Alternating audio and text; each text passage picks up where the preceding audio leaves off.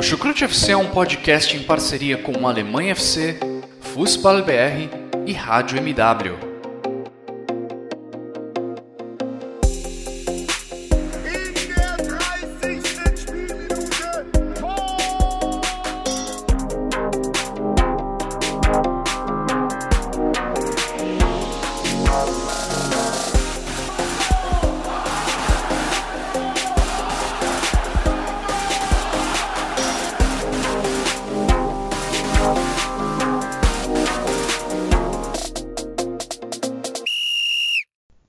Todos que acompanham futebol alemão, sejam muito bem-vindos a mais uma edição do Chucrute FC. Aqui quem fala é Guilherme Ferreira e recebo vocês para mais um debate sobre o que de melhor aconteceu no último final de semana no futebol alemão. Dessa vez a gente vai fazer um podcast um pouco diferente do que vocês estão habituados, porque o nosso principal tema, como não poderia deixar de ser, aconteceu fora dos gramados todos os protestos de torcida contra Dietmar Hopp, o dono do Hoffenheim, roubaram as manchetes do final de semana no futebol alemão, roubaram as manchetes da Bundesliga nesse final de semana por um motivo óbvio: partidas foram interrompidas, eh, jogadores eh, protestaram contra os atos da torcida e é um processo que pode causar muito impacto ainda na Bundesliga nos próximos dias, nas próximas semanas, nos próximos meses. E para discutir sobre isso e também sobre o que, o que aconteceu dentro dos campos, sobre futebol em si, eu recebo dois companheiros de Chucrute FC nessa edição do podcast. Primeiramente, eu dou as boas-vindas ao meu xará Guilherme Monteiro. Seja muito bem-vindo. Tudo bem com você? Tudo, tudo, cara. É um pouco de frio aqui no Rio de Janeiro hoje, até um verão estranho é, para os padrões do Rio de Janeiro. Um, um, dia bem frio aqui, mas muita, muito futebol, muita Bundesliga, né? A gente hoje teve dois jogos, um bom e um mais ou menos, para não dizer ruim. É, mas essa rodada no geral tivemos alguns jogos que salvaram, né? Tiveram três bons jogos, eu consegui juntar isso e, e consegui pelo menos é, ter três jogos bons de se assistir. É, mas enfim, a gente vai abordar esse tema do, do Hop, enfim, outros que aí que irão surgir na nossa, na nossa discussão aqui, que são ambos muito pertinentes e, e que possam elucidar você, nosso ouvinte, é, situar melhor o que acontece no, no mundo do futebol alemão. É, a ideia é exatamente essa, tentar trazer os diferentes pontos de vista, é, dif os diferentes aspectos que estão por trás de todos esses protestos que aconteceram nesse final de semana na Bundesliga e quem também vai trazer muito do seu conhecimento para enriquecer a nossa discussão é o nosso companheiro que está diretamente da Alemanha, Vitor Ravetti. Tudo bem com você, Vitor? Seja muito bem-vindo. Alô, moin moin, servos! É, antes da gente ir para essa discussão bastante espinhosa, com diferentes pontos de vistas, até para quem normalmente concorda, né? É, e aí eu já, já começo até aqui dizendo que, na maioria das vezes, é, eu assino embaixo o que diz o nosso guru, o cara que eu admiro demais, que é o Gerd Wenzel, mas que achei que nessa, nessa discussão toda eu respeitosamente discordei de algumas coisas, né? A gente ainda vai aprofundar bastante, mas eu quero fazer uma pergunta para o nosso host hoje. Vem cá, se eu xingar o coronavírus de filho da puta, porque já tem 60 casos do corona aqui no meu estado da Alemanha, e aos poucos pode ser que é, a coisa ganhe uma escalação maior. Então, se eu xingar o coronavírus de filho da puta, você vai me botar para fora dessa edição ou tá liberado?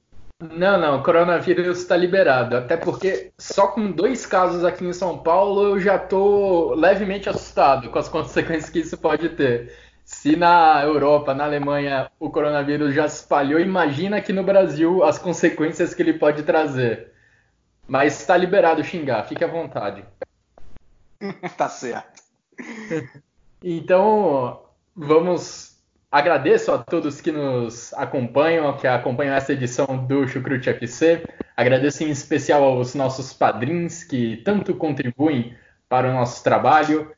Se você também curtiu o nosso conteúdo e quiser contribuir, acesse o www.padrim.com.br barra chucrutefc e lá você vai saber todas as opções para apoiar o nosso projeto que fala sobre futebol alemão, que tenta trazer não só as questões dentro de campo, mas também as questões fora de campo, que é o que vamos fazer em especial nessa edição. Fica aqui meu agradecimento também aos nossos parceiros do Alemanha FC, do Futebol BR e da Rádio MW. Agora sim, vamos dar início ao nosso debate, começando com o tema mais quente da semana, o protesto das torcidas contra Dietmar Hopp.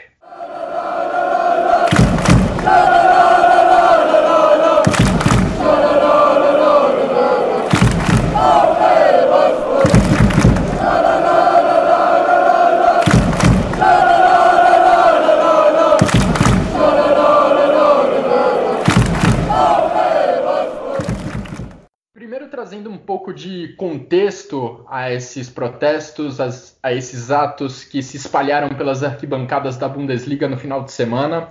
Eles estão muito ligados à cultura da arquibancada no futebol alemão em si. Em 2015, o Hoffenheim ele se tornou uma exceção à conhecida regra dos 50 mais 1. Uma regra que essencialmente diz que um indivíduo, uma empresa não pode ser o dono majoritário, não pode ter as ações majoritárias de um determinado clube de futebol. O Hoffenheim, através do Dietmar Hopp, se tornou uma exceção a essa regra. O Dietmar Hopp assumiu o controle do clube de, da cidade de Sinsheim e desde então é alvo de duras críticas dos torcedores, principalmente os torcedores é, mais, mais participantes dentro dos estádios, os torcedores chamados de ultras. Esses protestos acho que chegaram à sua escala mais alta neste último final de semana por alguns outros motivos. Voltando um pouco no tempo ainda, em 2 de novembro de 2018, a DFB anunciou uma pena condicional à torcida do Borussia Dortmund. A torcida do Borussia Dortmund, como já vinha fazendo em outras oportunidades, protestou contra o Dietmar Hopp, exibiu é, bandeiras com o rosto do Dietmar Hopp como se ele fosse alvo de uma arma de fogo e por isso recebeu essa pena condicional. Como a torcida do Borussia Dortmund voltou a protestar, voltou a ofender o dono do Hoffenheim, a DFB, mais recentemente, no dia 21 de fevereiro deste ano, no último dia 21 de fevereiro, proibiu a torcida do Borussia Dortmund de ir aos dois próximos jogos fora de casa contra a equipe do Hoffenheim.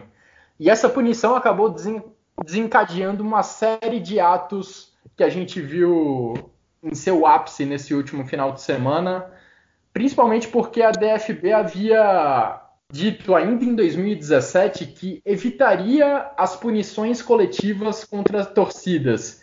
E esse é um ponto importante da discussão que a gente vai ter, porque era uma demanda das torcidas na Alemanha que se a DFB, se a Federação Alemã fosse punir alguém, que ela o fizesse de forma individual e não de forma coletiva, proibindo a ida de torcedores aos estádios.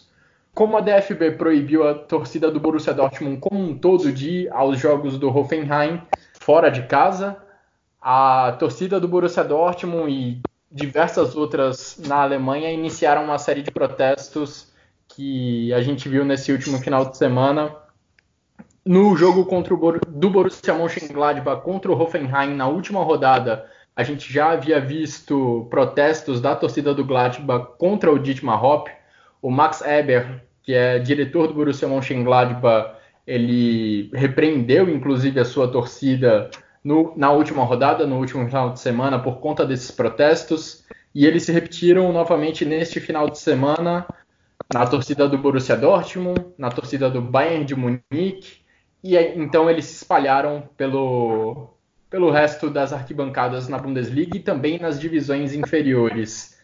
É, Vitor, você até tem uma, um relato até mais próximo sobre um ato que aconteceu na terceira divisão hoje, nesse domingo, não é? É sim, eu, eu ia até deixar para falar desse ato da terceira divisão um pouco mais para frente. Né? Queria até, por parte da deixar, deixar a cronologia, a cronologia como, né, como, como ela aconteceu. Né? Você já, já introduziu muito bem, já colocou bastante todo o contexto aí da, contra as punições coletivas, que é algo que, pelo que eu vi na, na mídia do Brasil, é, ficou, de certa maneira, um pouco, um pouco esquecido. Né? Você falou muito da regra do 50 mais 1 e do, do ódio ao, ao, ao Dietmar Hopp, ao Hoffenheim. Né? Até se esqueceu um pouco do ódio à Red Bull esse fim de semana, né? ficou curioso. É, o, o, o, o, ódio não, né? mas a, a crítica e, e, todo, todo o problema foi mais o Dietmar Hopp no, no lugar da Red Bull, Dietmar Hopp, dono da SAP, que é a empresa que detém todos os direitos do, do Hoffenheim. Né? É, e, e assim, algumas, algumas questões também para gente, a gente contextualizar, é, é, é porque a, a, faixa da torcida do Bayern de Munique ela vai é, exatamente em todo sentido do que o, do que o Guilherme é, é, contextualizou para a gente agora. Né? Ela critica o fato da DFB é, não cumprir com a sua palavra, né? quebrar a promessa Uh, e aí sim parte para cima do, do Diego Marrom. E aí outra outra questão que vale que vale colocar, qual é o valor do xingamento filho da puta na Alemanha, né? É, porque o que, que, acontece no Brasil é, é, relativamente comum, né? Às vezes a gente até de brincadeira chega para um amigo nosso e fala, ah, seu filho da puta, não sei o quê. É, quando o juiz erra, então, no, no estádio, isso aí é constante, né? O juiz errou, a mãe do juiz é culpada. É, na Alemanha não é bem assim. É, o, o, o, xingamento ele, ele ganha um cunho um pouco mais pesado. Não só o xingamento de filho da puta, como qualquer xingamento. Né? Eu, eu, eu costumo ir com frequência aos jogos do Duisburg aqui, é, e o Duisburg ainda vai voltar a ser assunto, nosso assunto. É, confesso que até hoje eu, eu não vi um xingamento como esse. Né? Normalmente, quando, quando o juiz, não necessariamente erra, né? mas quando o juiz toma uma atitude contrária ao que a torcida deseja, é, é meio que um xingamento de ladrão. Né? Para quem fala alemão, usa-se a palavra Shiba, que é como se o juiz estivesse é, desviando a decisão, a, a, a, uma decisão à sua vontade, né? algo nesse sentido, da, uma, uma tradução bem é, bem fajuta seria como se fosse ladrão, então não vai além disso, né?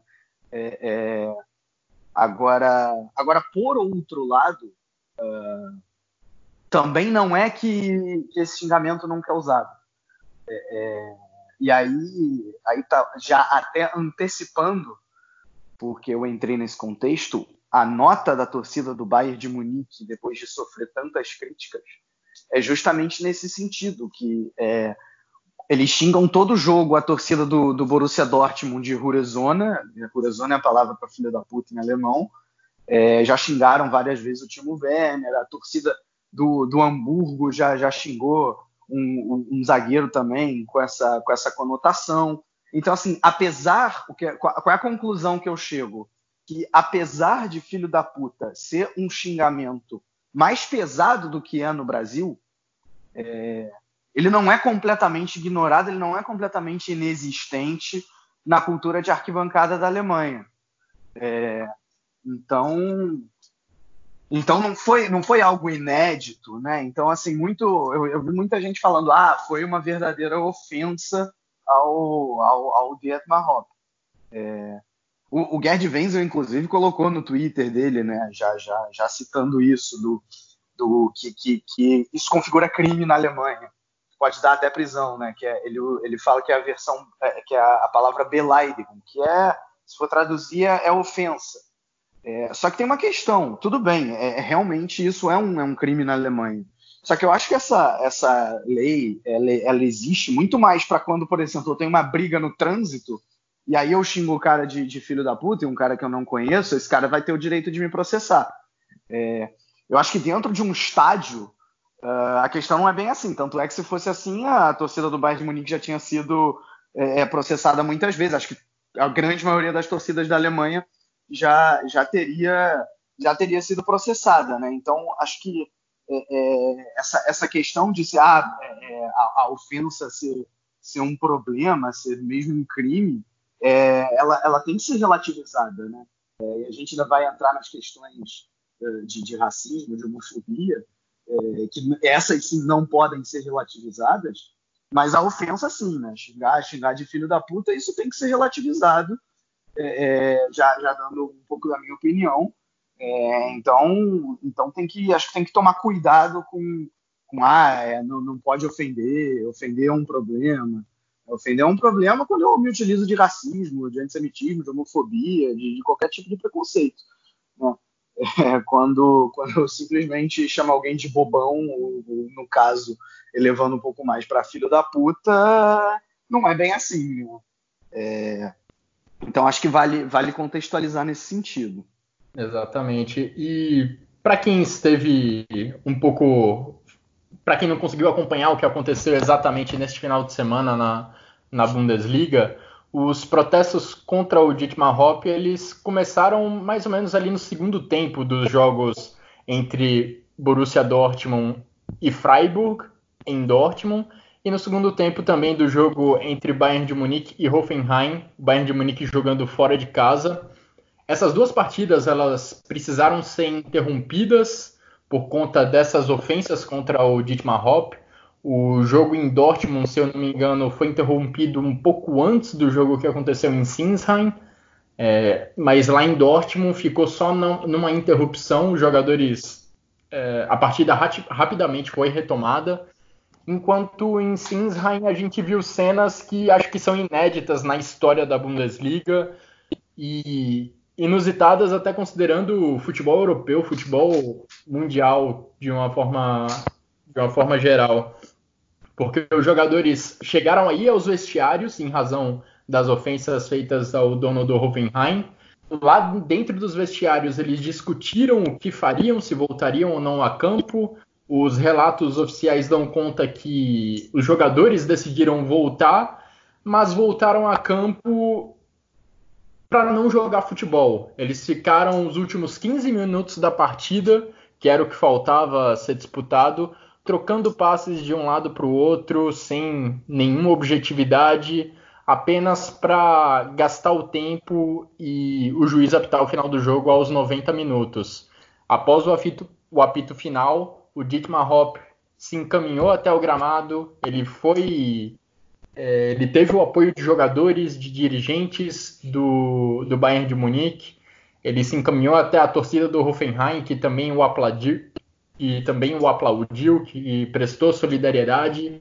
E no final das contas foi um ato de solidariedade, um ato de apoio ao Dietmar Hopp, que momentos antes ali no, na primeira metade do segundo tempo da partida entre Bayern e Hoffenheim, é, havia sido ofendido, foi chamado de filho da puta pela torcida do, do Bayern de Munique.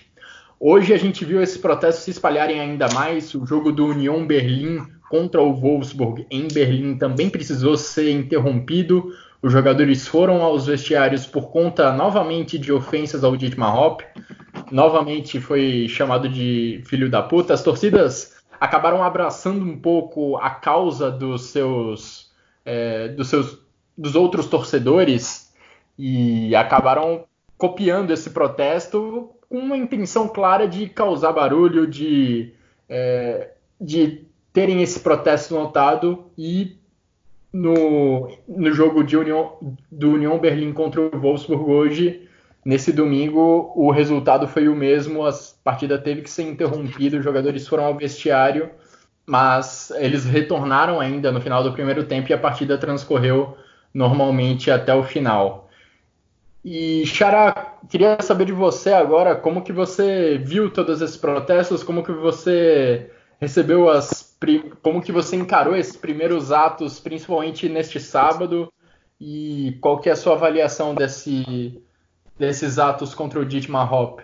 Bom, né, eu acho que vocês já resumiram muito bem a, a história. Eu estou até um pouco avesso às histórias, eu estou tentando me informar com as com, o que o Vitor fala, com o que o Guerra pode, algumas outras pessoas que têm feito postagens, né?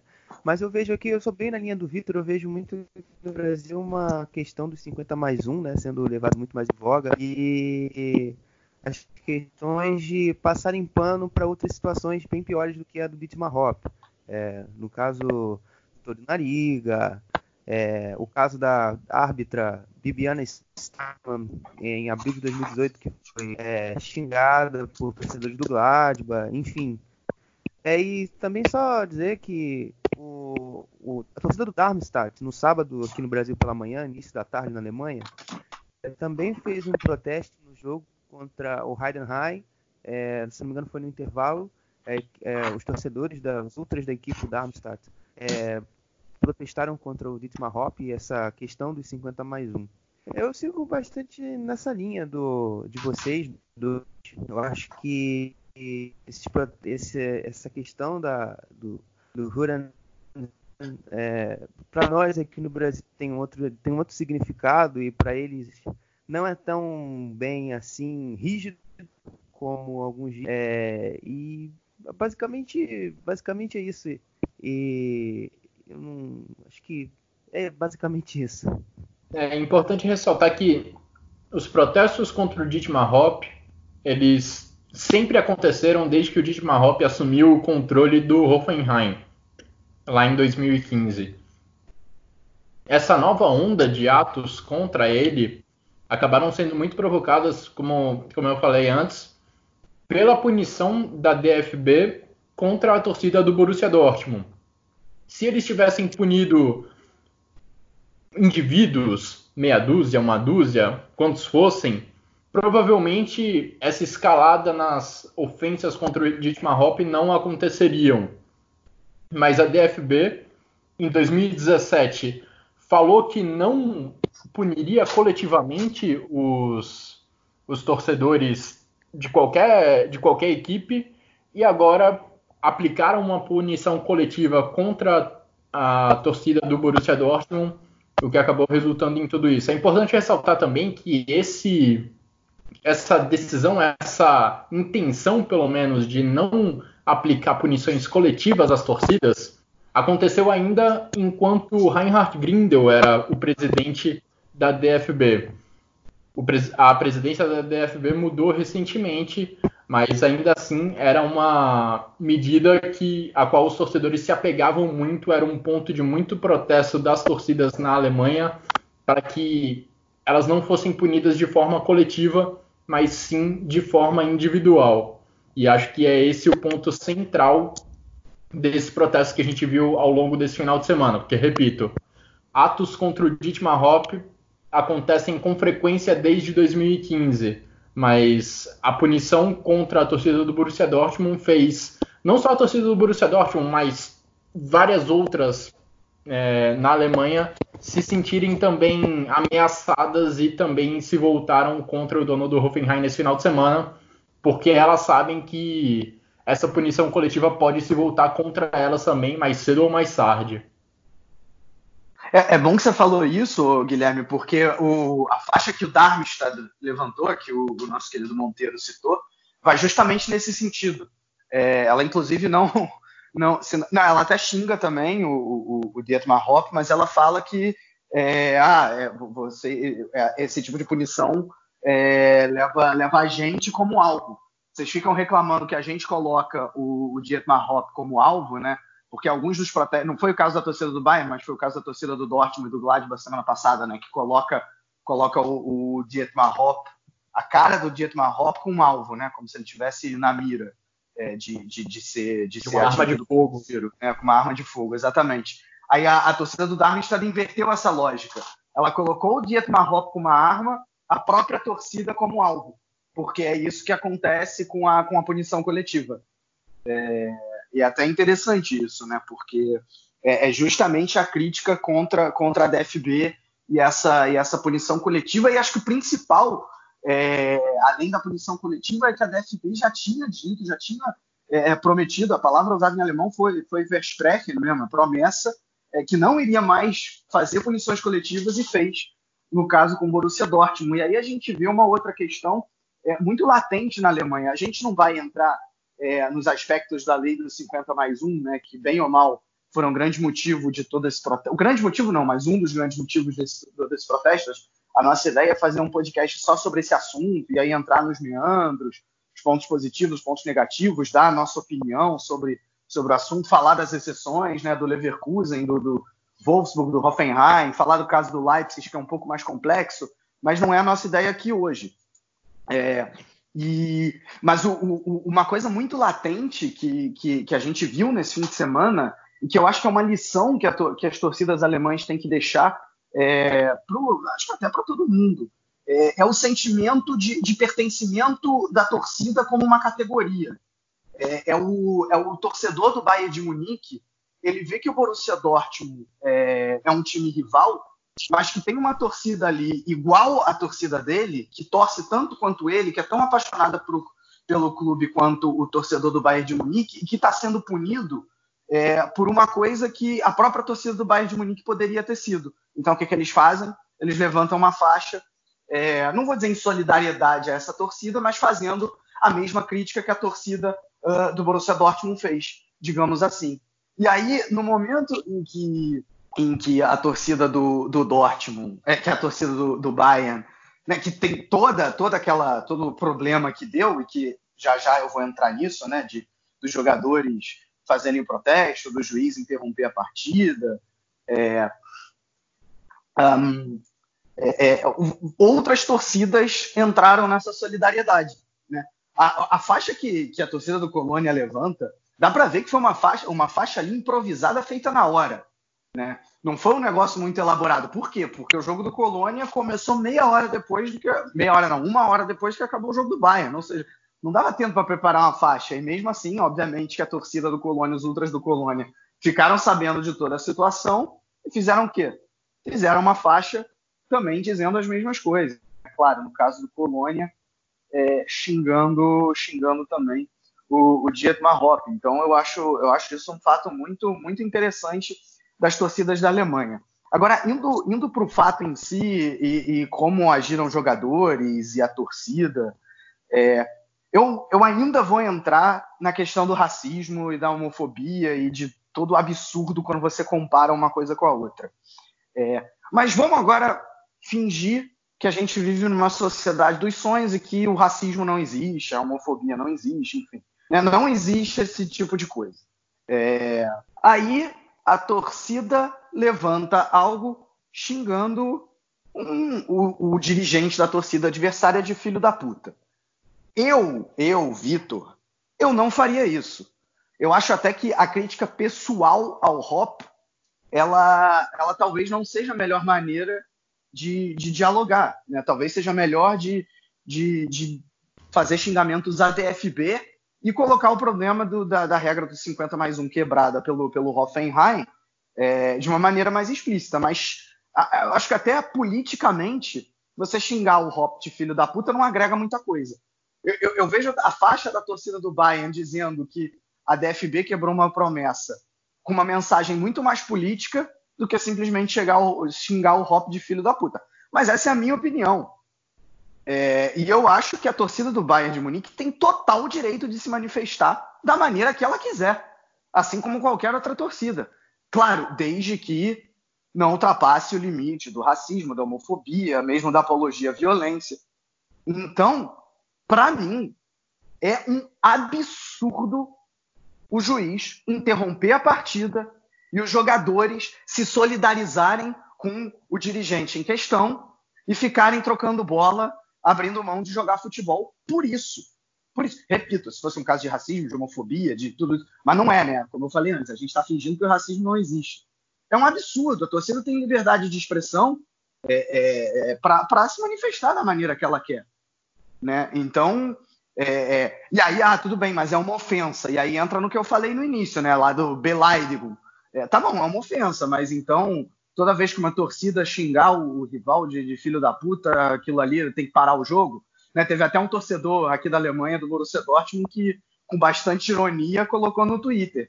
É, ah, eu espero que a DFB agora interrompa qualquer jogo em que a torcida do Schalke 04 me chamar de filho da puta, por favor. Né? Como, claro, com muita ironia.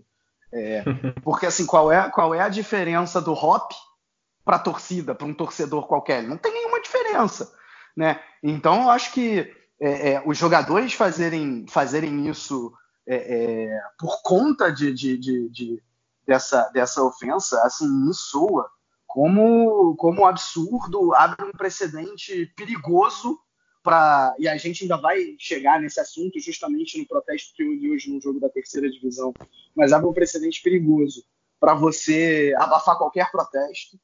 É, e então acho que é, é, eu, eu discordo profundamente do que, do que o juiz fez na, na Sinsheim Arena, do que os jogadores fizeram. É, tem muita coisa no futebol hoje que infelizmente dá motivo para interromper a partida, né? Mas definitivamente essa não é uma delas, independente ou não se eu concordo com a lei dos 50 mais 1, independente ou não é, se eu acho justo xingar o Dietmar Hopp, eu já dei minha opinião aqui sobre isso. É, eu acho que acima de tudo as torcidas elas desde que não faça apologia à violência, não vá para o racismo, para a homofobia, para o antissemitismo, elas têm o direito de se manifestar da, da maneira que elas quiserem. E aqui eu faço um parênteses. No caso, por exemplo, do Borussia Dortmund é, e do Borussia Mönchengladbach também, né, que fez lá o alvo com a arma de fogo da cabeça do Rock, aí eu acho que cabe punição. Eu acho que a punição, como, como o Guilherme já falou, individual, né, é, é, é se investigar quem que levantou aquela faixa, quem fez aquela faixa, e se punir individualmente, porque nesse caso eu vejo apologia à violência. Você colocar uma arma de fogo com, com um, um, alvo ali da, da cabeça do Dietmar Hopp, aí a apologia à violência você ultrapassa o limite da, da, liberdade de expressão. Não foi o caso do Bayern de Munique. Né? Chamar um cara de filho da puta, para mim, tá longe de ultrapassar o limite da liberdade de expressão. Né? Então, é, é, nessa sociedade, fingindo que o racismo já existe, eu já vejo isso como errado. E aí, quando a gente compara com o racismo, a coisa fica pior ainda. Não sei se vocês concordam. Ah, com certeza. É, eu discordo de você em alguns pequenos pontos, Vitor, porque eu também não consigo apoiar, eu também não faria no estádio o tipo de protesto é, que a torcida do Bayern de Munique fez, chamando o Dietmar Hopp de filho da puta e ofendendo ele, mostrando a, o rosto dele como se fosse o alvo de uma arma de fogo. E eu considero, falando especificamente do protesto da torcida do Bayern de Munique, que esse protesto ele já ultrapassa algumas barreiras perigosas, considerando principalmente todo o contexto é, das torcidas contra o dono do Hoffenheim, que envolvem essas bandeiras que têm o, o rosto dele como, como alvo de uma arma de fogo. Eu acho que esse tipo de protesto já ultrapassa uma barreira muito perigosa que já exige uma, uma, tomada de medida da DFB em relação a esses atos. Eu não acho que a partida deveria ter sido paralisada. Existem outras formas de punir as torcidas, existem outras formas de lidar com essa situação é, que não paralisando a torcida, mas eu acho que esse é o tipo de ação, mesmo a palavra, mesmo a faixa com a palavra filho da puta, mesmo as ofensas ao Dietmar Hopp, eu não consigo concordar e eu acho que são passíveis sim de, de repreensão por parte da, B, da DFB, repreensão de alguma forma. É, mas eu também, o que me causa mais. É, acho que o que causa mais indignação, não só a mim, mas a muitas pessoas nesse caso, é realmente é, o tratamento diferencial que a gente vê com o Dietmar Hopp em relação a outros casos de ofensas muito piores, que são ofensas é, raciais, ofensas relacionadas à xenofobia, homofobia, que a gente não vê 10% da atenção em relação a elas em comparação com o que a gente viu é, na forma de solidariedade e apoio ao Dietmar Hopp. E a gente vê clubes, de uma forma geral, é, com mensagens contra a discriminação, contra o racismo, contra a homofobia durante em vários momentos e essa é uma postura assim elogiável dos clubes da Bundesliga. Todas as campanhas que eles é, colocam em prática contra racismo, contra homofobia, contra desigualdade de gênero, mas a impressão que passa é que quando esse tipo de discriminação é, acontece, esses clubes não sabem como lidar com elas fica mais no, no discurso, fica mais nas campanhas de marketing, mas quando isso realmente é colocado à prova, os clubes não conseguem ter uma postura sequer parecida com a que tiveram em relação ao Dietmar Hopp. O Schalke teve recentemente um diretor que é, foi envolvido, que fez declarações racistas em um encontro do, é, entre membros do clube e passou três meses fora de cena, voltou ao trabalho dentro do Schalke e está tudo bem. Aí agora, hoje mesmo, se eu não me engano, o Schalke divulgou uma nota é, deixando claro que qualquer protesto contra o Dietmar Hopp que aconteça no próximo jogo em Gelsenkirchen pela Copa da Alemanha vai ser, vai ser punido, que o clube vai estar atento, ou seja, são dois pesos e duas medidas que simplesmente não dá para entender. Bom, é, outra questão que a gente também poderia dizer é que uma Bundesliga com essas questões ficam avisadas no país, né? É, a gente, como fã, a gente sempre é, ficou feliz com que a Bundesliga abraçasse essas causas, mas ao mesmo tempo a gente fica muito chateado como ela passa essa, ela não consegue traduzir, no caso, essas visões que ela é, internamente e até externamente, como dizem vários boletins e tal, que ela tem como essa, como missão entre aspas, né, de mostrar também que se, que se preocupa com outras questões além do campo. E isso fica muito complicado, né? Porque a gente vê pessoas que não tem tanto conhecimento é julgar a liga é, por essas questões, né? E isso, por uma visão externa, tanto aqui, tanto e tanto lá fora, fica complicado. Hoje, por exemplo, eu vi um, uma pessoa falando que a Bundesliga tem falsos clubes é, que apoiam essas causas, né? Porque essa essa ação de sai da boca para fora, como a gente vê, não não se resulta em coisas na, na, na prática, enfim fica é, bem frustrante pra gente que gosta da liga ouvir isso. É, eu concordo plenamente. Eu, eu, ia dizer justamente isso, né? Que quem fala que esses clubes da Alemanha só protestam contra a lei de 50 mais 1 e não protestam contra, contra questões que dá para dizer que são mais graves, né? Como racismo, como homofobia. E eu não vou cansar de repetir isso aqui, né? Tá muito enganado. É, é... E, e, aí eu até já, já entro nessa, nessa questão também, né? Porque se, se assim, se eu já dei minha opinião antes, eu já disse que eu acho errado é, a, a, os jogadores do Bayern, enfim, o juiz interromper a partida e toda a comoção que se gerou diante do, do episódio, se eu já acho errado é, é, quando eu não olho para o que existe dessas questões de preconceito, é, quando eu olho, a coisa ganha contornos ainda mais absurdos, né? É, é porque, ao mesmo tempo em que o Rumenig assim, o Rummenigge, ele, ele soltou, ele disse é, abertamente que os torcedores do Bayern que levantaram essa faixa, eles desacreditam a torcida do Bayern no resto do mundo, né? Eles diminuem a torcida do Bayern no resto do mundo. E esse é o mesmo cara que quando a, a e aí palmas para a DFB nesse sentido, né? Quando a DFB disse que é, a, a, seleção da Alemanha não jogaria mais em lugares em que as mulheres não têm acesso ao estádio, a gente inclusive falou isso aqui no Chucrute, é, ele disse que ele não via problema na, na, relação estreita que o Bayern de Munique tem com a ditadura do Catar. Ah, não, aí não é problema. É problema um cara, né, um, um torcedor do Bayern de Munique levantar uma faixa escrito que o Dietmar Hopp é um filho da puta, mas não é problema ter uma relação estreita com a diretoria do Catar.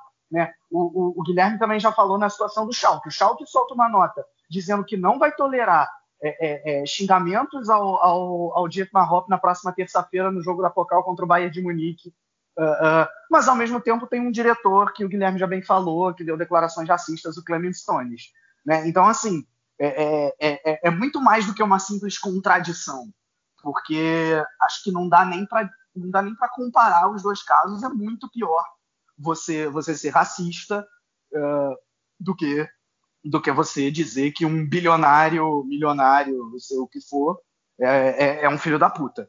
Bom, é, eu só queria deixar claro, né, que eu queria tocar esse ponto do Rumenig que o Vitor falou. É, é o famoso, é, só dizer da boca para fora, mas no meu umbigo é, é mais problema do que no umbigo dos outros, né? Basicamente seria esse esse contexto. É, e também eu gostaria de dizer, né, porque isso é até interessante, a gente está tá tocar num ponto mais histórico cultural, né? É também voltando um pouco que o Vitor Xará falou, não estou lembrado muito bem quem disse, mas como o alemão ainda tem, de certa forma, dificuldade de traduzir sua, essa, essa questão e também de ele como ele não sabe lidar como com essas questões que acontecem no campo e não só da boca para fora. Eu acho que ainda falta muita coisa na cultura. É, eu acho que a alemã poderia focar mais nessas coisas. Claro que já foi uma melhora, uma melhora considerável contra esses tipos de atos. Esses atos se tornaram bem recorrentes do que antigamente. Mas me parece que ainda para aquelas pessoas de meia idade ou, ou de que viveram um pouco, um pouco depois das questões das guerras, ainda não tiveram a devida educação com e preparado mesmo psicologicamente e, e obviamente é, de noção de inteligência para gerir isso da melhor forma. Eu acho que também vai muito questão cultural e educacional do alemão é, também. É só comentando também sobre ainda o que aconteceu lá no jogo entre Bayern de Munique e Hoffenheim. É, eu consigo entender os jogadores e dirigentes dos dois lados prestando solidariedade e apoio ao Dietmar Hopp depois do jogo, com aplausos, enfim. É, eu consigo entender que você vai prestar todo o seu apoio a uma pessoa que está sendo extremamente ofendida ali durante uma partida de futebol. Você vai estar do lado dela, principalmente quando ela é uma pessoa próxima a você, quando você a conhece e mantém uma, uma relação com ela. O que mais me deixa indignado mesmo é a diferença no tratamento entre esse caso do Dietmar Hopp e outros casos que a gente viu de discriminação, de racismo, de homofobia que a gente vê no futebol europeu como um todo. Acho até que na Alemanha a gente tem a felicidade de não ter tantos casos graves como a gente vê em outros países da Europa, mas eu acho que vale o exemplo do Marega, que a gente viu há poucas semanas sendo alvo de racismo lá em Portugal. Os próprios companheiros de equipe do Porto tentaram, de certa forma, repreender o Marega, tentando falar para ele ficar em campo e jogar é, por que não prestar sua solidariedade também ao seu companheiro nesse momento? Por que não é, parar o jogo nesse momento? O mesmo aconteceu no jogo da Copa da Alemanha contra entre Hertha Berlim e Schalke 04 no início de fevereiro. O Jordan Torunariga foi alvo de racismo. Falamos aqui sobre isso, né? Sim, e por que não os jogadores se mobilizarem naquele momento também para prestar sua, sua solidariedade ao Torunariga? Por que não é, a arbitragem paralisar o jogo naquele momento, por mais que os relatos oficiais deem conta de que é, o árbitro só foi notificado dessa ofensa racista contra o Torunariga no final da partida, quando já, enfim, muito depois do, da ofensa ter sido cometida, então, em tese, ele não poderia interromper o jogo, mas, olha, eu não acho tão difícil que o árbitro pudesse ter conhecimento, pudesse tomar conhecimento dessa ofensa antes, por que não tomar uma atitude ali durante o jogo também? Eu acho que é, é, esse tratamento desigual é o que mais deixa a gente inconformado, o que mais causa é, o que mais deixa a gente é, triste em relação a tudo isso, porque casos existem, casos de racismo, casos de homofobia, mas eles nem de perto foram tratados da mesma forma. É, pois é. Não, e só, só para fechar aqui, é, uma questão que para mim leva. É, é, que é ainda mais perigosa de todas. Duas questões, na verdade, que são muito perigosas em relação a essa situação. A, a primeira é a seguinte: eu estou aqui com um Twitter, do, um tweet, melhor dizendo, do Thomas Miller, é, depois do jogo, obviamente. É, eu, inclusive, traduzi e retuitei no, no meu Twitter. É, o tweet dele é o seguinte: Esse é o futebol que queremos? Não. Não dê chance a campanhas difamatórias, racismo, antissemitismo, homofobia e todas as outras hostilidades. Por amor ao jogo. Por mais tolerância em nossa sociedade. Lindo, né? Lindo. Lindo. Muito legal o que o Thomas Miller disse. Não, cara, não é bonito o que o Thomas Miller disse pelo seguinte. Porque ele iguala uma campanha difamatória contra casos de racismo, antissemitismo e homofobia. É, e assim, eu não tenho lugar de fala, porque eu não sou negro, eu sou hétero, branco, é, é, e, enfim, venho, venho de uma família de, de, boas, de boas condições financeiras, né? Então não tenho, estou longe de ter lugar de fala na, na luta contra o racismo. Mas a impressão que me passa é que quando um cara faz um negócio desse, um cara feito Thomas Miller, que atinge milhões de pessoas, é, é, ele está banalizando a luta contra o racismo. Quando ele iguala a chamar alguém de filho da puta com racismo, né? E ele colocou tudo no mesmo balaio, tudo, tudo no mesmo tweet. é, para mim ele está banalizando a luta contra o racismo e está tirando a seriedade que a luta contra o racismo tem. Né? E, e valeria, e valeria isso para homofobia também. E, e só para deixar claro, ainda não, acabou que eu ainda não falei isso ao longo desse cast, é, vamos dizer que o xingamento ao Dietmar Hoppe, digamos assim, fosse Dietmar Hoppe é uma bicha. É, aí eu seria o primeiro a defender, interrompe o jogo, baixa a faixa, faz o que tiver que fazer, porque homofobia não tem que ser tolerada. Aí é um caso explícito de homofobia, né? É, e, fica aí, para bom entendedor, meia palavra basta. Não, não chame o goleiro do time adversário de bicha porque você está sendo homofóbico, e aí sim é motivo para o jogo ser interrompido. É, agora, chamar de filho da puta não é a mesma coisa, e para mim o Miller é, e todo mundo que, que faz isso viaja nessa, nessa questão. Né? É, então acho, acho, que isso, acho que isso tem que ser dito. Oi? O próprio Thomas Miller e outros jogadores da seleção da Alemanha poderiam tomar uma postura mais contundente quando o Mesut Ozil decidiu não defender mais a seleção alemã, alegando xenofobia. Xenofobia por Estou batendo por palmas aqui para você, Guilherme. Do próprio falar. É isso.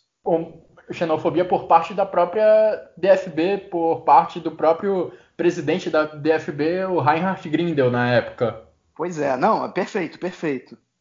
Perfeito. Não, e, e, e, rapidinho, para você, amigo ouvinte, que nessa questão do Ozil vai começar a dizer, ah, mas ele se encontrou com Erdogan e toda essa questão, é, eu recomendo ouvir um episódio, é, eu acho que ele ainda está tá disponível lá no feed, que foi até um monólogo meu na época, justamente na época que, que toda essa questão do Ozil veio à tona, é, em que eu, inclusive, eu, eu, eu falo que existe um caso explícito de xenofobia, mas também falo de todos os problemas que o Ozil teve nessa questão com, de, de se encontrar com Erdogan. Mas naquele momento, a postura correta da DFB e dos companheiros da seleção dele de Alemanha é, era justamente ser solidário a ele, porque sim, ele foi vítima de xenofobia, e agora, quando o cara é chamado de filho da puta, aí todo mundo é solidário, né? O, o Thomas Miller não deu um tweet, um tweet sobre o caso Ozil, não deu um tweet sobre o que aconteceu recentemente em Hanau, é, é, de, de, do, do, assassinato né, em massa. Não deu, não deu um tweet sobre o caso Toro Nariga, mas ao Diet Marroque ele tem toda a solidariedade do mundo. Né? E eu estou falando Thomas Miller, mas poderia estar tá falando Matt Hummels também. Ah, não, você está sendo, sei lá, contra o Bayern de Munique por conta disso. Não, não estou. Matt Hummels retweetou o tweet do Thomas Miller, então está se igualando nessa questão. É, e o Matt Hummels joga no Borussia Dortmund. Né? É, e só para fechar, aí, para a gente conseguir concluir bem e dizer, a gente falou pra caramba de ofensa e de problema de ofensa, o episódio que aconteceu hoje na terceira divisão, para mim, ele prova que no, o problema contra o Dietmar Hopp nunca foram as ofensas. Nunca foi chamá-lo de filho da puta. Eu vou dizer o que aconteceu. No jogo que provavelmente não vai sair, já saiu pouco na mídia alemã, na mídia brasileira, acho que praticamente não vai sair, né? Tomara que até saia, mas acho que não vai sair. Jogo entre o meu time, o Duisburg e o Meppen. O jogo foi em Meppen, por isso eu não estava presente, né? não foi em casa. É, as duas torcidas levantaram faixas contra o Dietmar Hopp. No caso da torcida do Duisburg, é, dizia basicamente é, é, é que, que o, o, basicamente era uma crítica ao Dietmar Hopp é, e a DFB por também mais uma vez essa questão das punições coletivas e aí quando é o Hopp a DFB toma uma postura diferente, sem um palavrão, sem um xingamento. Sem um xingamento. Né? É, e no caso da torcida do Meppen, também levantou uma faixa que não xingava o Hop explicitamente. Usava a expressão filho da puta, mas não xingava explicitamente. Era algo como as promessas da DFB é, só valem até que alguém seja chamado de filho da puta. Né? Era mais ou menos isso que estava escrito na faixa do Meppen, ou seja, nem citava o Hop, mas não deixava de ser um xingamento implícito, se você quiser ver assim. É... E, Guilherme, vou perguntar a tua opinião nessa, Guilherme Ferreira. Né, você disse, eu respeito completamente a tua opinião, que a liberdade de expressão, quando alguém é xingado de filho da puta, talvez é, já, na minha opinião, não, não ultrapassa o limite, na tua opinião, já começa a estar tá ali no limiar. Nesse caso, você acha que é ok essa faixa, né? É uma crítica tranquila. Principalmente a do caso do Duisburg, que não tem nenhum xingamento, certo? Correto. Correto. Pois bem, o juiz interrompeu a partida e exigiu que as torcidas abaixassem as faixas. Ambas, ambas. Não foi nem, ah, não, pediu só para do, do mapping porque tinha um palavrão ali, um xingamento. Não. As duas torcidas, os capitães das duas equipes tiveram que ir até as suas próprias torcidas, pedir para baixar. O jogo foi interrompido, os jogadores foram ao vestiário, depois voltaram e o jogo correu, uh, uh, transcorreu sem nenhum problema. Ou seja, o problema não foram as ofensas contra o Dietmar Hopp.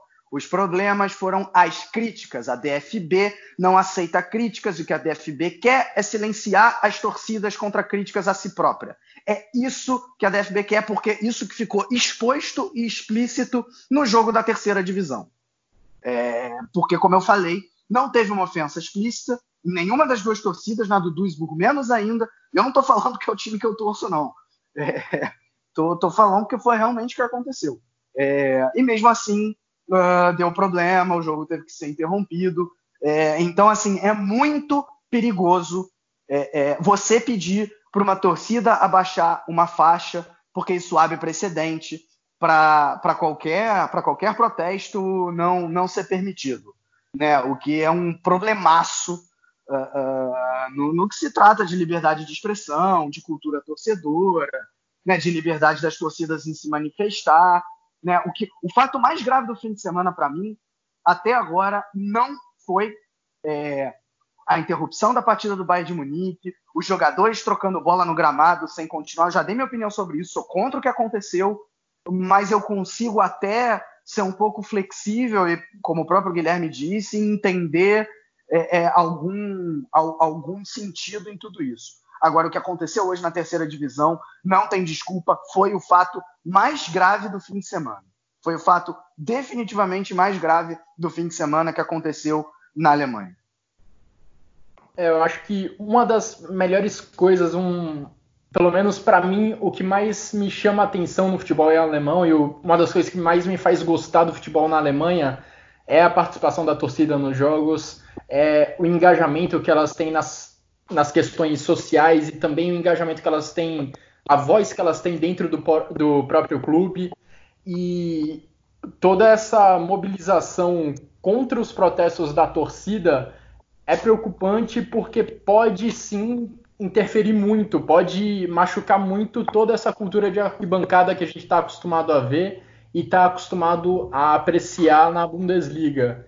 Então, vai muito além da questão Dietmar Hopp, 50 mais 1, é, porque vai além, vai atinge diretamente a cultura de arquibancada, que é uma das coisas que o futebol alemão tem de mais valioso. A Bundesliga se vende para o mundo como um lugar onde as torcidas promovem um espetáculo, em que as torcidas são parte do jogo, são parte do clube. E esse tipo de atitude contra as torcidas pode é uma pode se tornar uma grande ameaça a essa mobilização das torcidas em toda a Alemanha.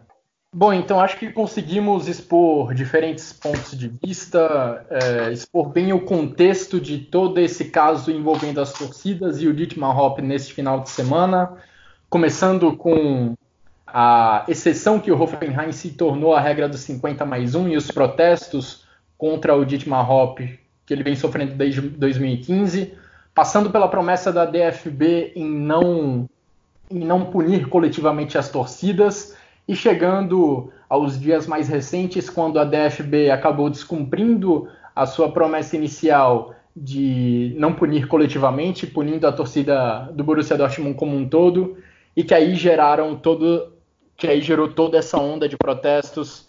Primeiro no jogo do Borussia Mönchengladbach contra o Hoffenheim, depois no jogo do Bayern de Munique contra o Hoffenheim. Ao mesmo tempo tivemos atos da torcida do Borussia Dortmund, que era a vítima da punição da DFB, mas por conta de tudo que aconteceu no sábado, no início da tarde aqui no Brasil, esses atos acabaram se espalhando para todas as outras torcidas da, da Alemanha, todas que não têm que nem estavam jogando contra o Hoffenheim, que não tem é, relação com, com o Hoffenheim, chegando até mesmo à terceira divisão, à segunda divisão.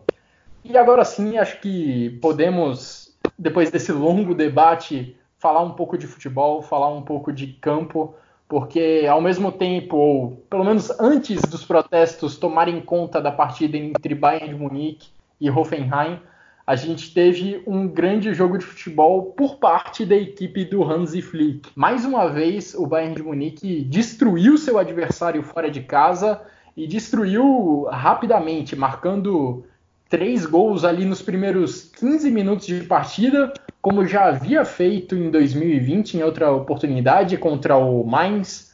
Contra o Colônia, o Bayern de Munique também já tinha marcado três ou quatro gols no primeiro tempo. E de novo, dessa vez sem Lewandowski, o Bayern de Munique atropelou seu adversário, venceu por 6 a 0 a equipe do Hoffenheim, com boa participação, principalmente, na minha opinião, de Serge Gnabry, atacante alemão que está em ótima fase. Ele foi decisivo para o Bayern de Munique contra o Chelsea no jogo pela Champions League e na ausência do Lewandowski, para mim foi o grande nome, causando terror para a defesa do Hoffenheim ali do lado direito do ataque do Bayern de Munique, lado esquerdo da defesa do Hoffenheim, criou várias chances de gol por ali, foi ele quem abriu o placar e por ali ele também conseguiu, com dribles, usando sua habilidade, sua velocidade, é, causar muitos problemas para a equipe do Alfred Schroeder. Gnabry fez 1 a 0, Kimmich 2 a 0, o Zirkzee, que ganhou a oportunidade time, no time titular por conta das ausências do Lewandowski e também do Coman, fez 3 a 0.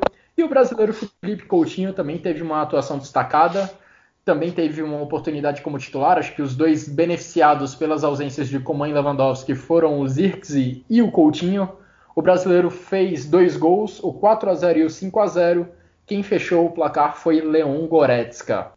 E o que chamou a atenção mais uma vez nessa equipe do Bayern de Munique foi novamente a capacidade de sufocar o adversário no campo de defesa, essa característica que já, já é marcante da equipe do Hansi Flick de não deixar o adversário praticamente sair da, da defesa e chegar no ataque.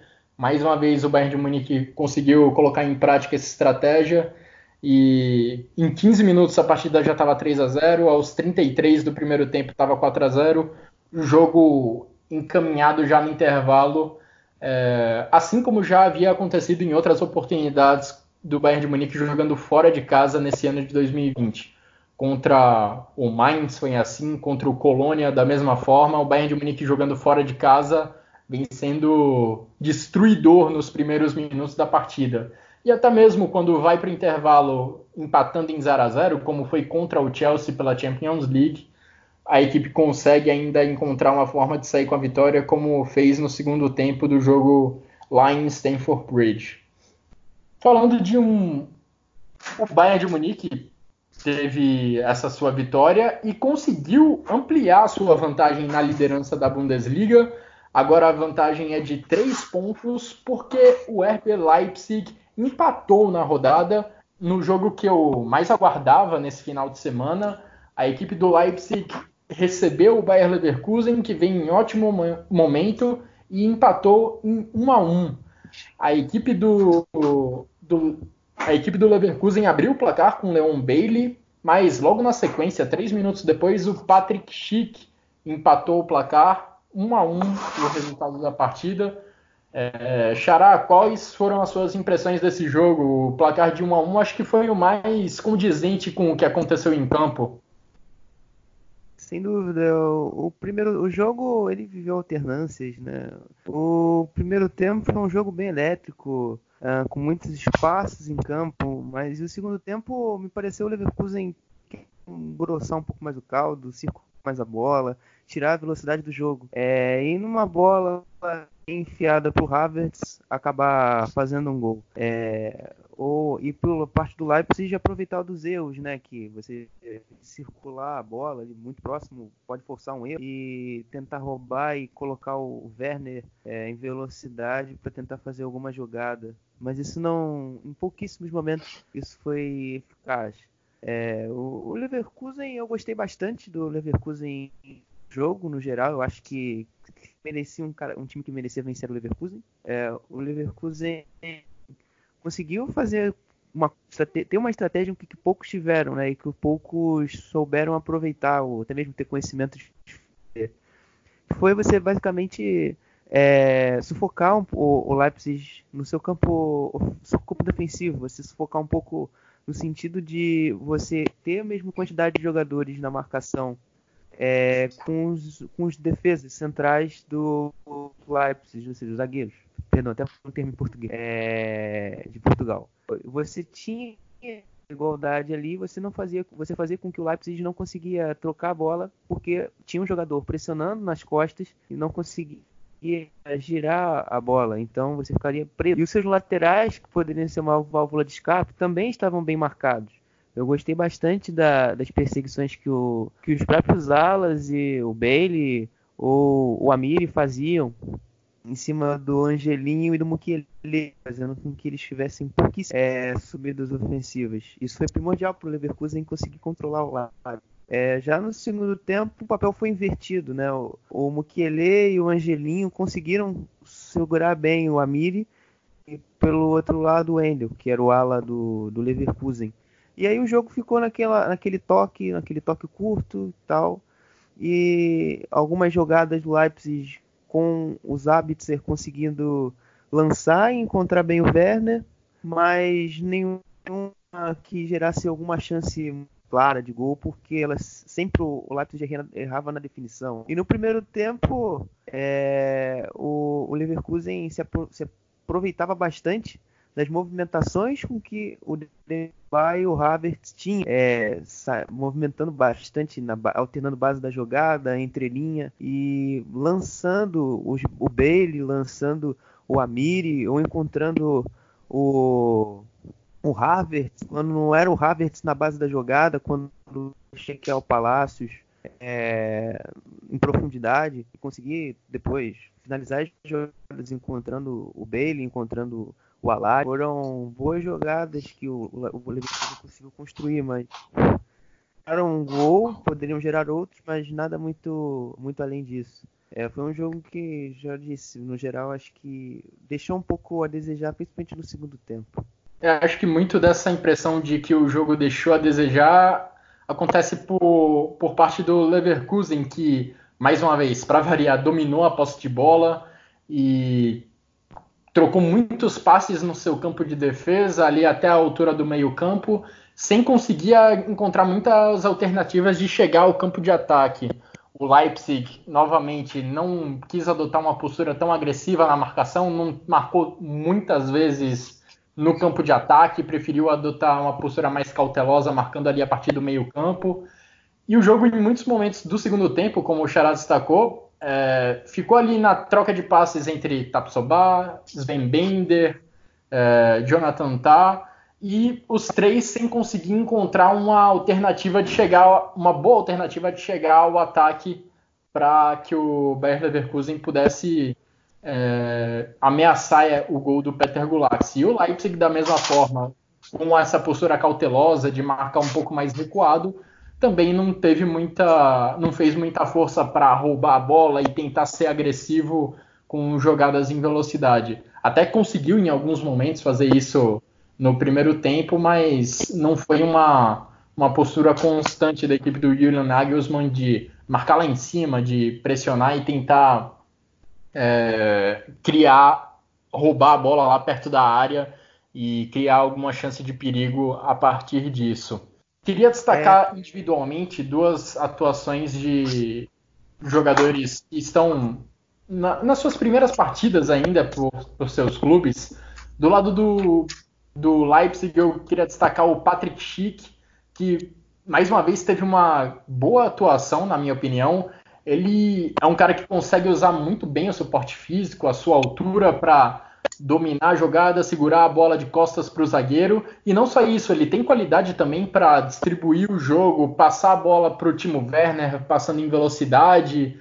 E isso aconteceu algumas vezes durante a partida de hoje. O Patrick Schick é, preparando a jogada de costas para o gol e fazendo um passe de qualidade para o Timo Werner, que avançava em velocidade.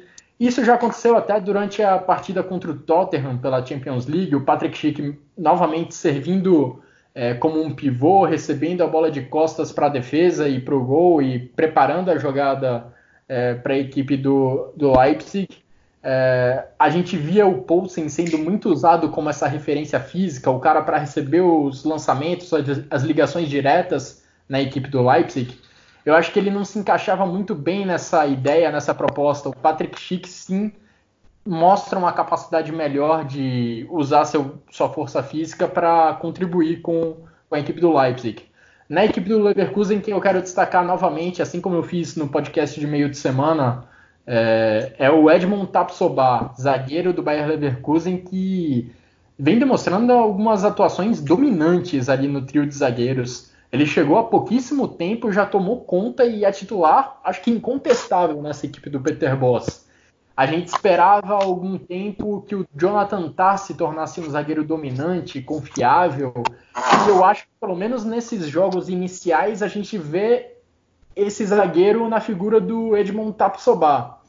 É, a gente vê ele ganhando muitos duelos individuais, conseguindo desarmes importantes, aparecendo em momentos importantes da partida, quando o Leipzig estava ali prestes a conseguir uma finalização, ele chegava para bloquear o chute ou interceptar o passe.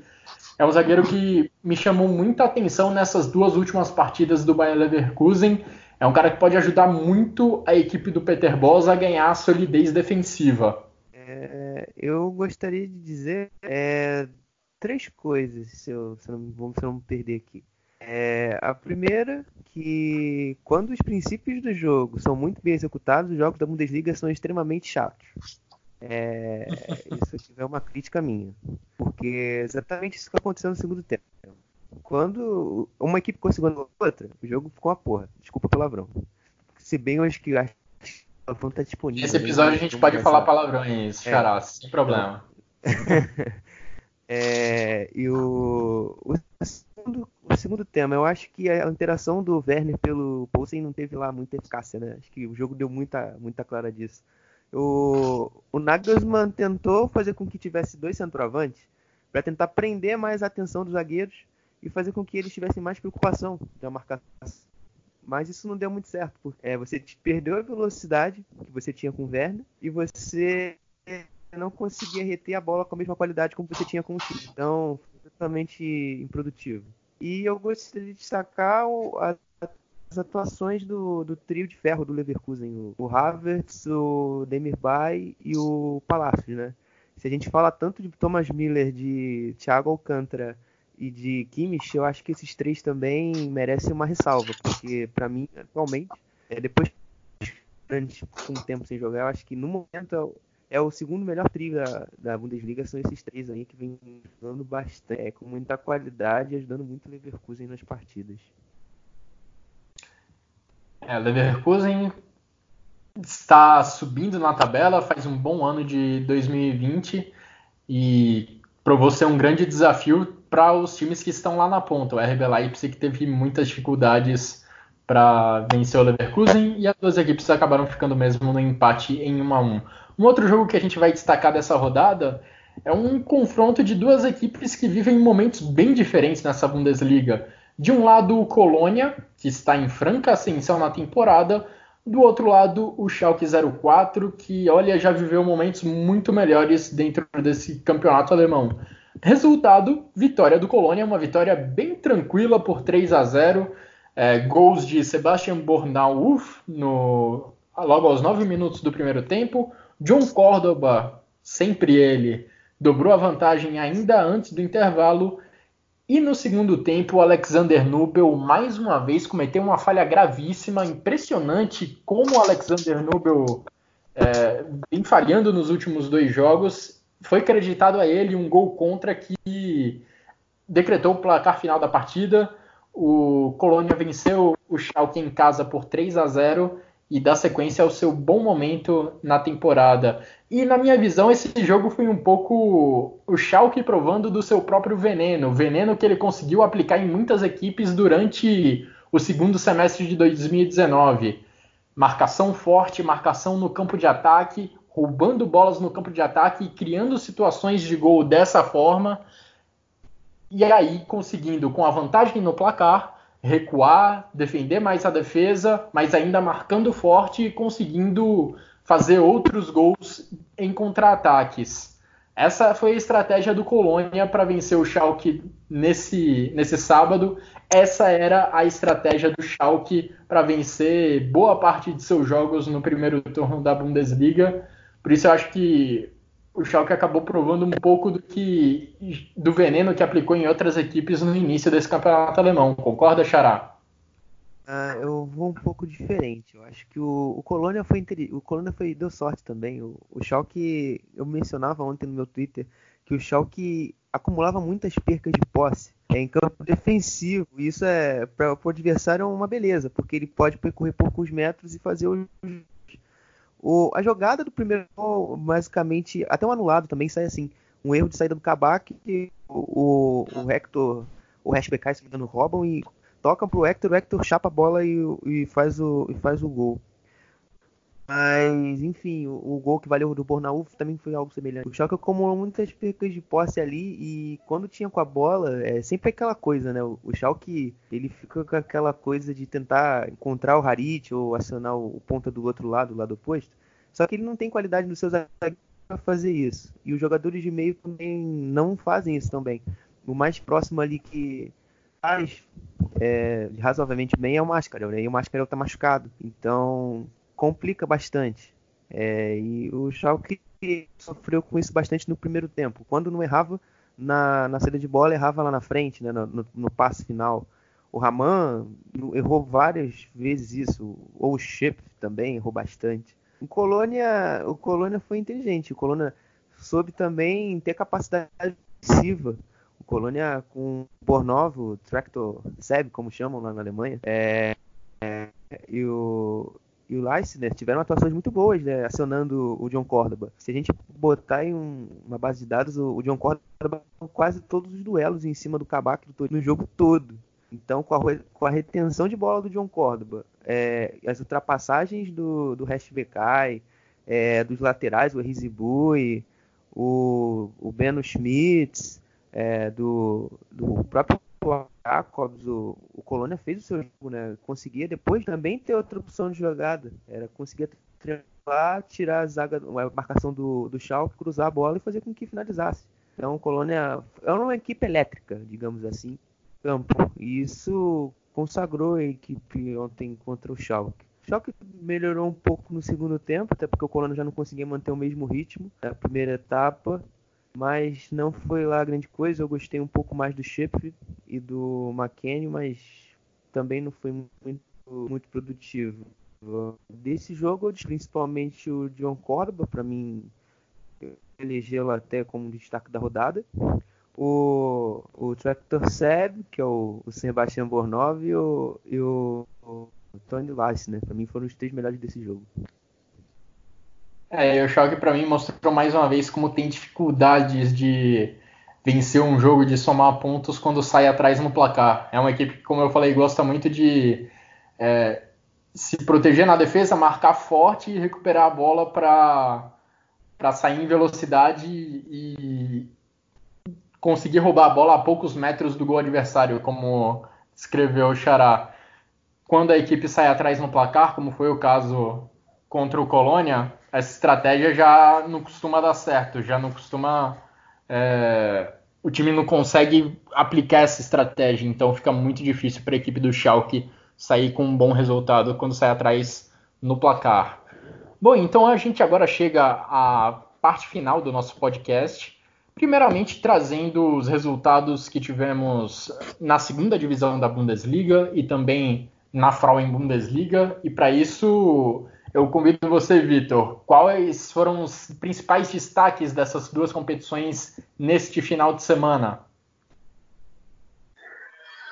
Bom, vamos lá. Segunda Bundesliga que é, teve tropeços dos tradicionalíssimos e que estão brigando ativamente pelo acesso, o Stuttgart e o Hamburgo. É, o, o, Hamburgo acabou é, sendo derrotado por 3 a 0 fora de casa pelo Erzgebirge Aue enquanto o Stuttgart perdeu de 2 a 0 também fora de casa para o Greuther Fürth, e com isso abriu caminho para o Arminia Bielefeld, que ganhou de 1 a 0 em casa do Wien Wiesbaden, uh, abriu uma confortável liderança, uma confortável vantagem na liderança.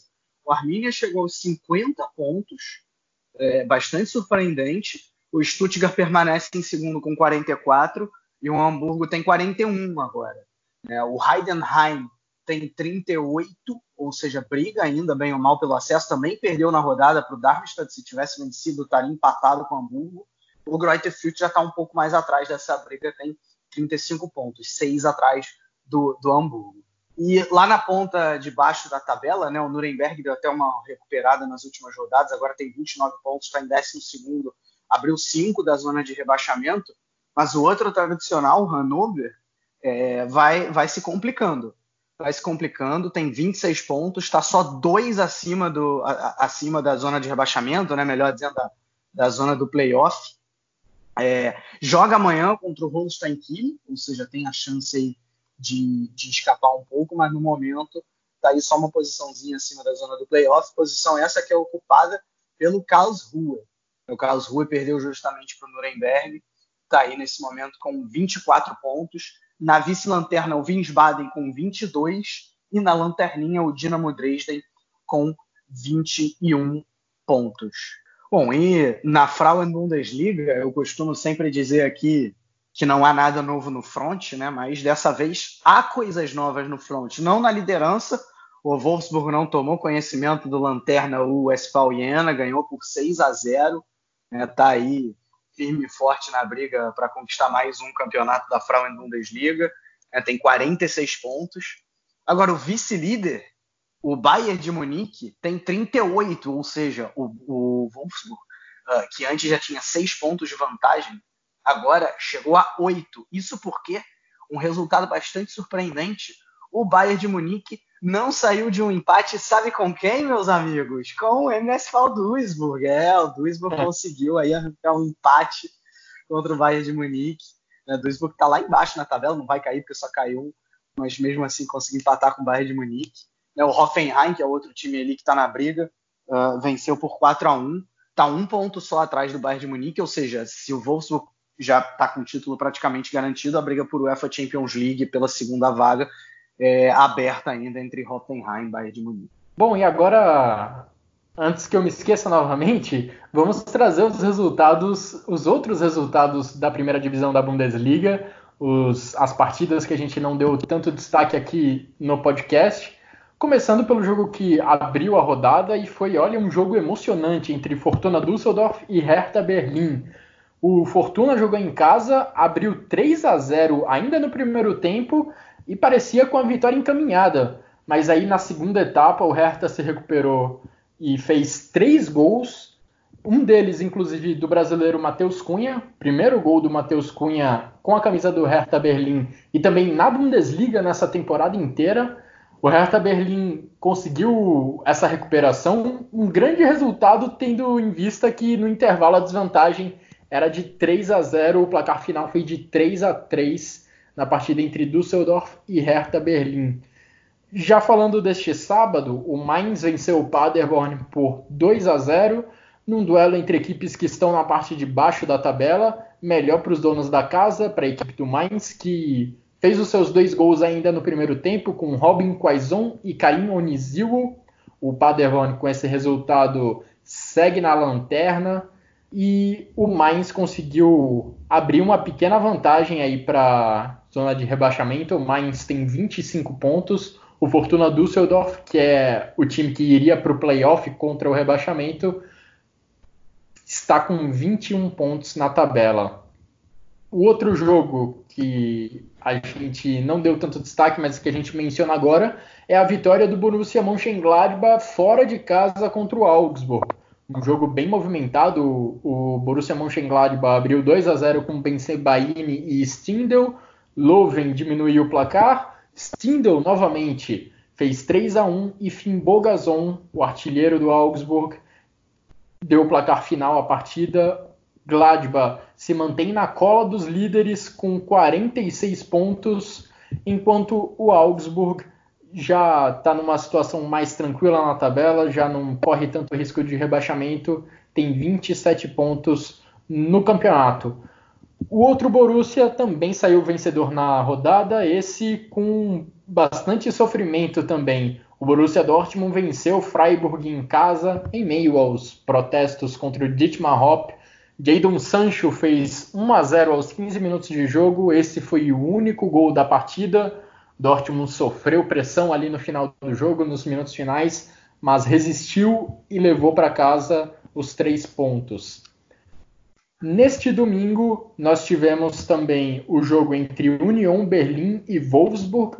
Outra partida, outro time que saiu bem jogando em casa, abriu 2 a 0, mas que cedeu o empate no segundo tempo. O, o Union Berlim fez seus gols com Anderson e Friedrich.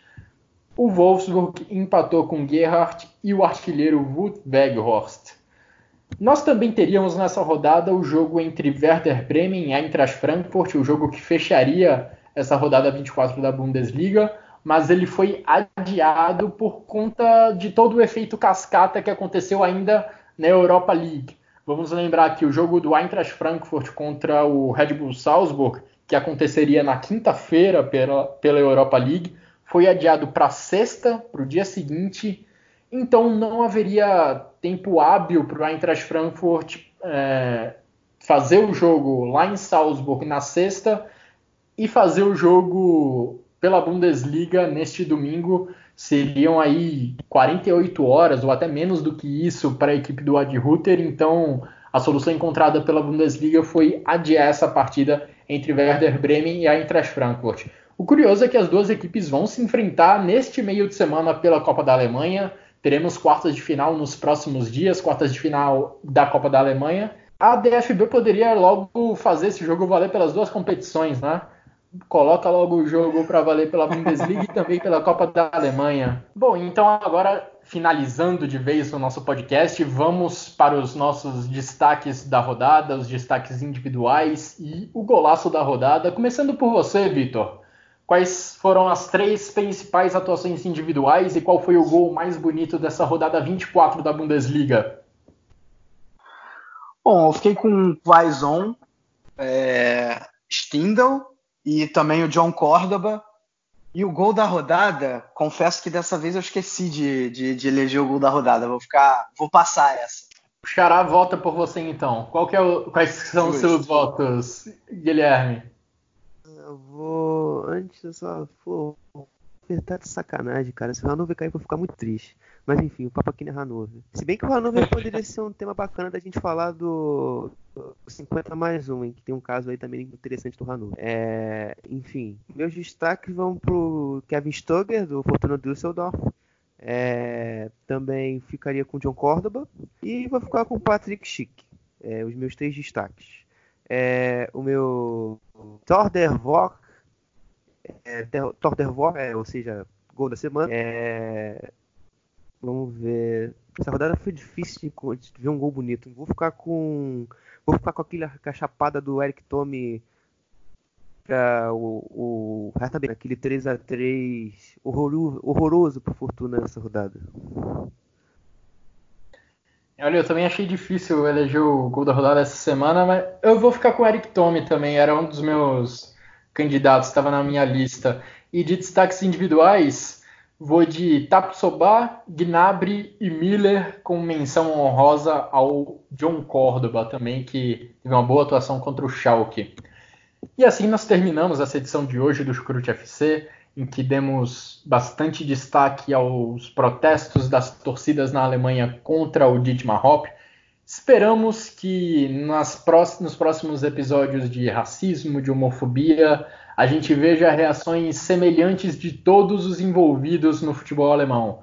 Jogadores, eh, dirigentes, clubes como um todo. Esperamos que eles também tomem uma postura muito assertivo, uma postura contundente contra esses casos que não podem existir no futebol alemão, não podem existir no futebol europeu.